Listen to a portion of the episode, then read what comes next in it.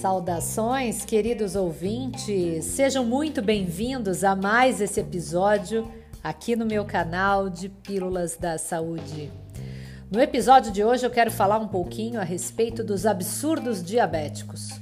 E isso inclui o pedido de uma querida seguidora, ouvinte e também minha paciente que me solicitou falar a respeito de carga glicêmica, consumo de frutas. Então, eu aproveito o ensejo desse episódio para atender a dúvida dessa minha paciente, que é bastante relevante, em especial para a população diabética, uma vez que a diabetes é sem dúvida uma das mais importantes causas de morte indireta hoje no mundo e também no Brasil.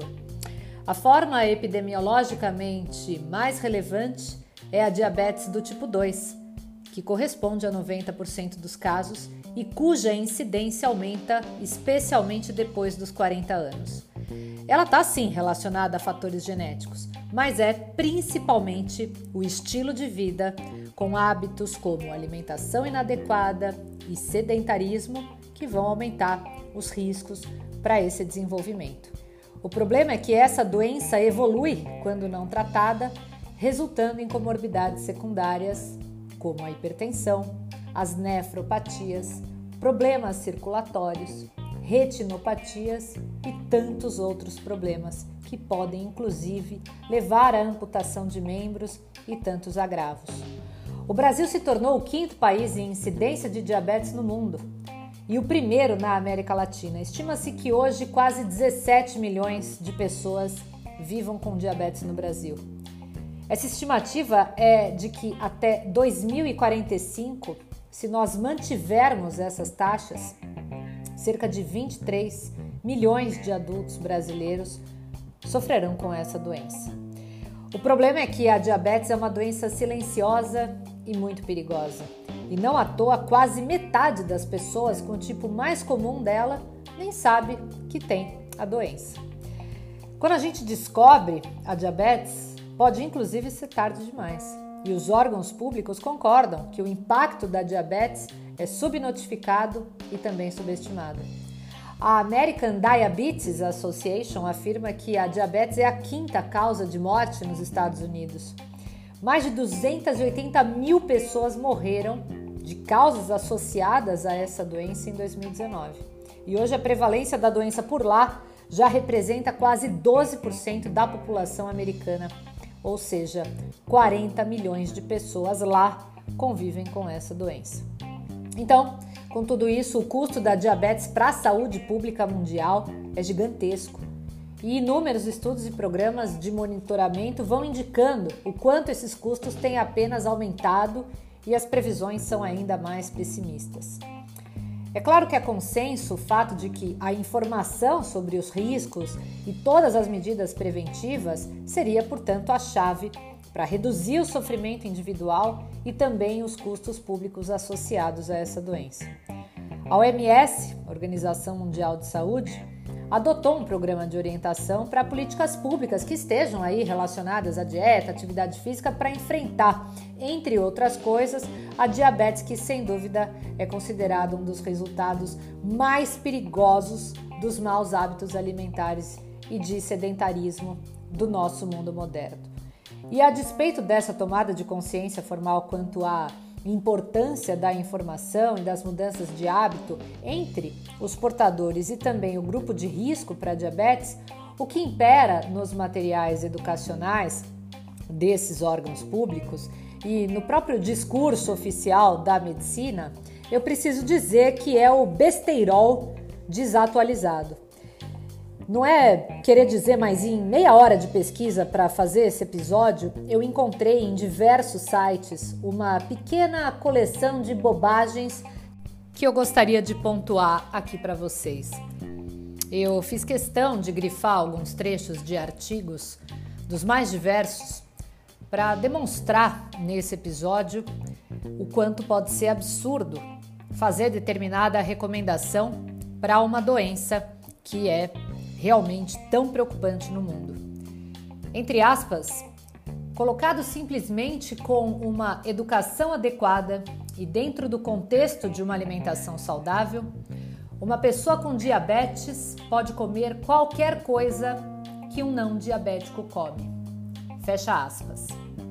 No outro artigo, abre aspas. Viver com diabetes é igual moderar seu consumo de alimentos, mais exercitar-se com frequência. Fecha aspas. Algumas dessas recomendações foram encontradas a partir de links disponíveis no site do National Institute of Health, que é o maior órgão de pesquisa e ação para a saúde dos Estados Unidos. O problema é que informações como essas podem ser instrumento para o agravamento da desordem para um portador de diabetes. Qualquer um que pesquise conceitos fisiológicos como a resposta insulinêmica, conceitos nutricionais como índice e carga glicêmica dos alimentos, ou mesmo a fisiologia do controle da glicose, sabe que essas afirmações são falsas. Então eu digo para vocês que não. O diabético não pode comer qualquer coisa que o não diabético come. A chave para o controle da resistência à insulina, que é a base fisiológica da diabetes do tipo 2, é a produção de um ambiente glicêmico que seja adequado aos tecidos endocrinologicamente ativos. Então, assim, não é apenas a carga glicêmica diária que importa, mas também o timing, a variação dos estímulos que sejam moduladores de resposta e demanda glicêmica, o índice glicêmico do que quer que seja administrado em doses bem calculadas. Portanto, a dieta do diabético, ou seja, a maneira como a demanda calórica diária desse indivíduo deve ser suprida, é bem diferente daquela de um não portador. Então, a afirmação autorizada por nada mais, nada menos do que o National Institute of Health é falsa. E tem mais, um outro trecho aqui. Durante o exercício, os músculos podem queimar glicose quase 20 vezes mais do que a taxa normal sem exercício. O fígado torna o açúcar disponível, depletando seus próprios estoques ou transformando ácidos graxos do tecido adiposo em glicose e liberando-a para os músculos para sua utilização. Mais uma referência que eu tirei de lá. E isso é falso. Isso não acontece. Quem é nutricionista sabe que a conversão de ácidos graxos em glicose não é observada em condições fisiologicamente normais em humanos e que essas alterações metabólicas são necessárias para que o organismo continue ativo sem nenhum suprimento de fontes de carboidrato, seja isso direta ou indireta. É diferente do metabolismo muscular durante o exercício físico. E tem mais, tem mais um artigo aqui que eu tirei que tem aqui uma citação desse próprio artigo que foi publicado pela Cleveland Clinic. Tá aqui. Uma vez que os músculos que usam glicose apropriadamente são os músculos longos e finos, você necessita desenvolver estes músculos. Isto requer exercícios que sejam de baixa resistência e alta frequência, como caminhadas. Bom, eu acho que essa é a pior de todas as bobagens. É absurdo, é falso, é mentira. Total desconhecimento de fisiologia muscular. Os músculos finos e compridos mencionados nesse artigo são conhecidos tecnicamente como fibras do tipo 1 e os exercícios de baixa intensidade e alta frequência são, ao contrário do que é afirmado aí, os mais oxidativos e lipolíticos de todos e não os mais glicolíticos.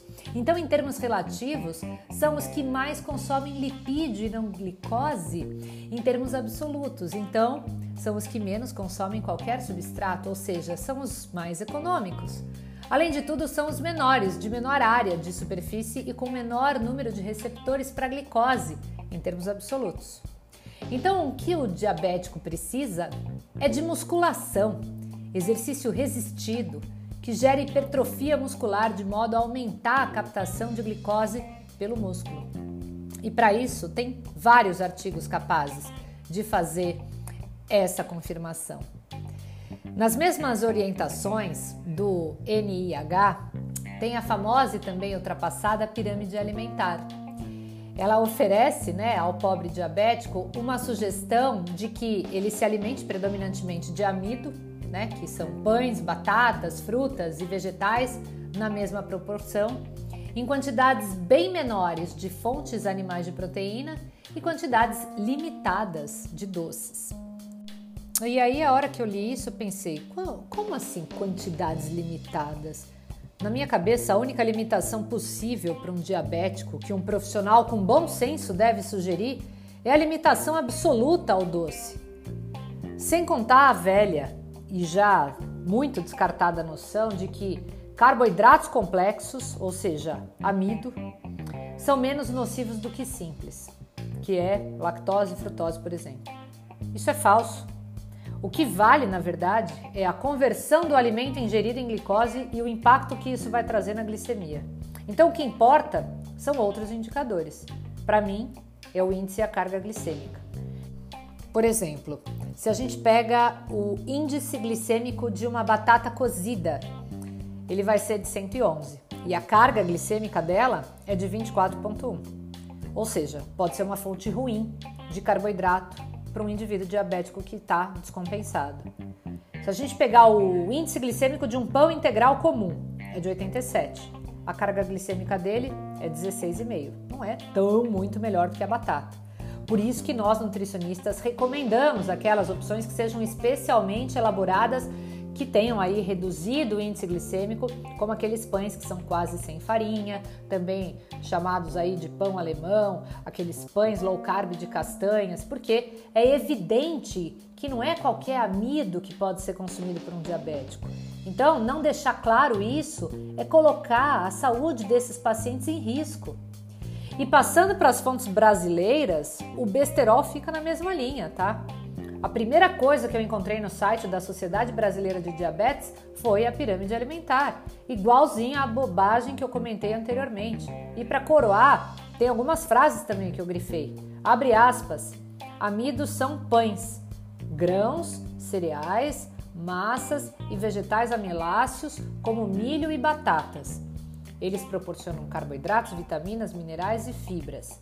Amidos integrais são mais saudáveis porque têm mais vitaminas, minerais e fibras. Coma algum amido em todas as refeições. Comer amido é saudável para todos, incluindo pessoas com diabetes. Hey, essa é uma citação que está lá. Outro, abre aspas, cereais e tubérculos. O amido deve ser a principal fonte de energia. Fecha aspas. Outro, abre aspas. Não há frutas proibidas para quem tem diabetes. Fecha aspas. Abre aspas de novo. O açúcar, o mel e os doces podem prejudicar o controle do diabetes se consumidos em excesso e fora do esquema alimentar. Bom, é, tem hora que dá vontade de morrer de catapora em pensar que o site, por exemplo, de uma sociedade como essa não tenha sido atualizado. Porque é óbvio que a gente precisa considerar que as frutas são muito mais insulinogênicas do que legumes ou vegetais e que o benefício em termos de conteúdo de micronutrientes, e aqui eu me refiro a fibras, minerais, vitaminas, é equivalente. Então, por que prescrever fruta para diabético? Se nós nos preocuparmos em manter a carga glicêmica total diária suficientemente baixa e fracionada, por que então a gente vai acrescentar um alimento que tenha tanta concentração de carboidrato e tanto conteúdo de glicose como frutas? Aí eu me lembro que teve um tempo atrás que rolou um bafafá lá na internet sobre o consumo de frutas e a cirrose hepática. Eu não sei nem se essa era exatamente a dúvida da minha paciente para que eu realmente gravasse esse episódio, mas aqui eu aproveito o ensejo para elucidar esses fatos. As frutas, elas são ricas em frutose e esse açúcar pode sim ser hepatotóxico. Só que, vamos lá, a natureza, como sempre muito sábia, nos entregou o veneno, entre aspas, né, a frutose, junto do antídoto, que são as fibras. Ou seja, comer a fruta inteira com bagaço, com a casca, quando possível, não tem esse impacto na saúde hepática. O que a gente precisa cuidar são dos sucos de frutas. Por quê? Porque eles vão ter apenas a frutose livre, sem fibra alguma. E de quebra ainda, eles usam 3, 5 vezes mais frutas para preparar um copo de suco, o que pode sim ser prejudicial, especialmente se a pessoa não precisa desse aporte todo de carboidrato, que vai ser uma energia que será obviamente estocada. E aí, se o único veneno entre aspas, né? Que o teu fígado tivesse que se livrar fosse o da frutose, talvez então você apenas é, gerasse aí um grande aumento da insulina, o que talvez também dificultasse o teu emagrecimento, mas sem grandes problemas com o teu fígado. O problema é se essa pessoa já sofre de uma sobrecarga hepática, já tem um determinado grau de esteatose hepática. Então é consenso hoje na medicina que toda e qualquer doença no fígado, seja essa uma esteatose, uma cirrose, sejam tratadas com uma dieta pobre em carboidratos, principalmente aqueles carboidratos de alto impacto glicêmico, como açúcares, farinhas, arroz e também frutose. Portanto, a fruta não causa mal se você não está doente, né? Agora, se você se entupiu de carboidratos refinados, a, a exclusão, né, ou melhor, o consumo moderado vai precisar ser feito, especialmente porque a frutose livre, né, que está lá presente no suco em todas as tranqueiras industrializadas que usam frutose como adoçante, pode sim ser um grande veneno para você que tenha qualquer um desses diagnósticos. Agora, obviamente, se você quer emagrecer, evitar as frutas também que sejam mais doces, mais maduras e o suco dessas frutas pode te ajudar também. Eu costumo dizer sempre para os meus pacientes que as frutas são o néctar da natureza e elas precisam sim ser consumidas com parcimônia. Perceba que todas as frutas têm época, o que supostamente nos faz crer que nós não deveríamos consumir todas, todos os dias, o ano todo. Fora que, no seu natural, dificilmente elas seriam tão grandes como a que a gente vê nos varejões e supermercados hoje em dia. Você já reparou na diferença entre uma maçã de supermercado e uma maçã orgânica? Então, isso se deve a toda a manipulação da agricultura com seus transgênicos, fertilizantes e tantos químicos. Então, qual é o ponto aqui? O ideal é consumir, mas sem exagerar. Se você não é um diabético, não tem um fígado gorduroso, não precisa emagrecer e nem seguir um estilo de dieta low carb, você adora fruta, então coma todas elas. Agora, se você precisa reduzir o excesso de frutose, então eu te digo, prefira pelo menos aquelas frutas que sejam mais pobres em frutose, como morango, frutas vermelhas, o açaí, sem xarope, tá, gente? É, tem o kiwi, o maracujá, o melão, uma nectarina, agora é época, né? A ameixa vermelha também, as cerejas, coco, abacate. Agora, manga, mamão, banana já podem ser consumidas com moderação, né? Então, elas podem ser consumidas, desde que você controle a porção e a quantidade no dia, tá? Em geral, uma porção de fruta tem cerca de 20 gramas de carboidrato.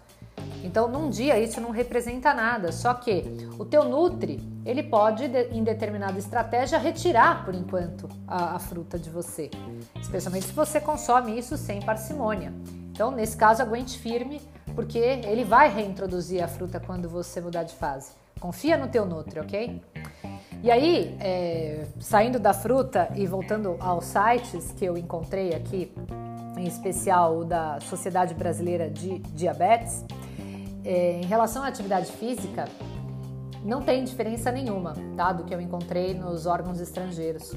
Ele também reforça que a atividade física ideal deve ser predominantemente aeróbica, ou seja, que deveríamos usar oxigênio nessas reações para favorecer a queima de glicose e a gordura para fornecimento de energia.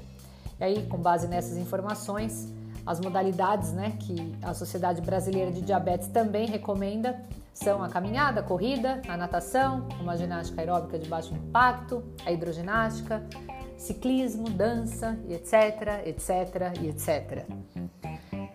O que a gente vê é que, infelizmente, a comunidade científica mantém uma atitude bastante conservadora quanto a praticamente tudo no que diz respeito às estratégias de administração de desordens, ou melhor, condições crônicas.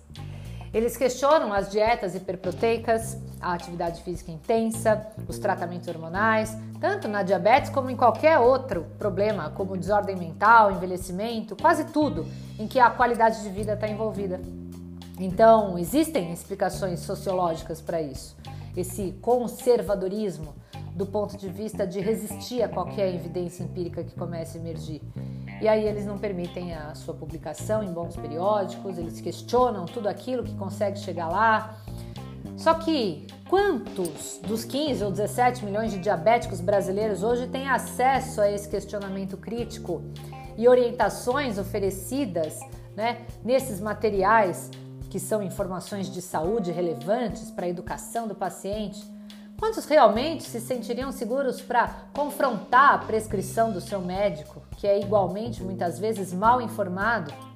Quantos conseguiriam obter uma dieta que seja detalhadamente calculada e que leve em consideração parâmetros relevantes para que ele tenha de fato um controle da sua glicemia? Então, esse último aspecto é o mais crítico, porque dietas nesse nível de detalhe só podem ser na prática elaboradas por um nutricionista e que seja de preferência atualizado. Eu mesma criei uma planilha e configurei as células dessa planilha só para executar cálculos que sejam baseados aí em parâmetros que eu pudesse fornecer para compor a dieta de um paciente diabético.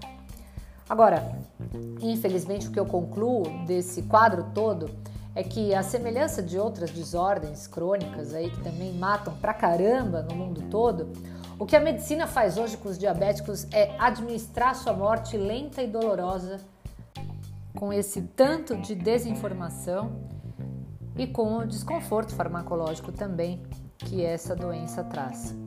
Então, eu vou finalizando esse episódio por aqui. Eu faço esse episódio como uma crítica e deixo aqui para vocês depois me mandarem o seu feedback vamos trocar. Eu sei que tem diversos colegas que são assíduos ouvintes aqui do meu canal e eu espero então que a gente possa é, contribuir né, para essas discussões no que tange às recomendações de modo geral que são feitas para essa população toda. Tá certo? Eu espero que vocês tenham gostado e a gente se vê numa próxima. Um grande beijo da Nutri e até lá!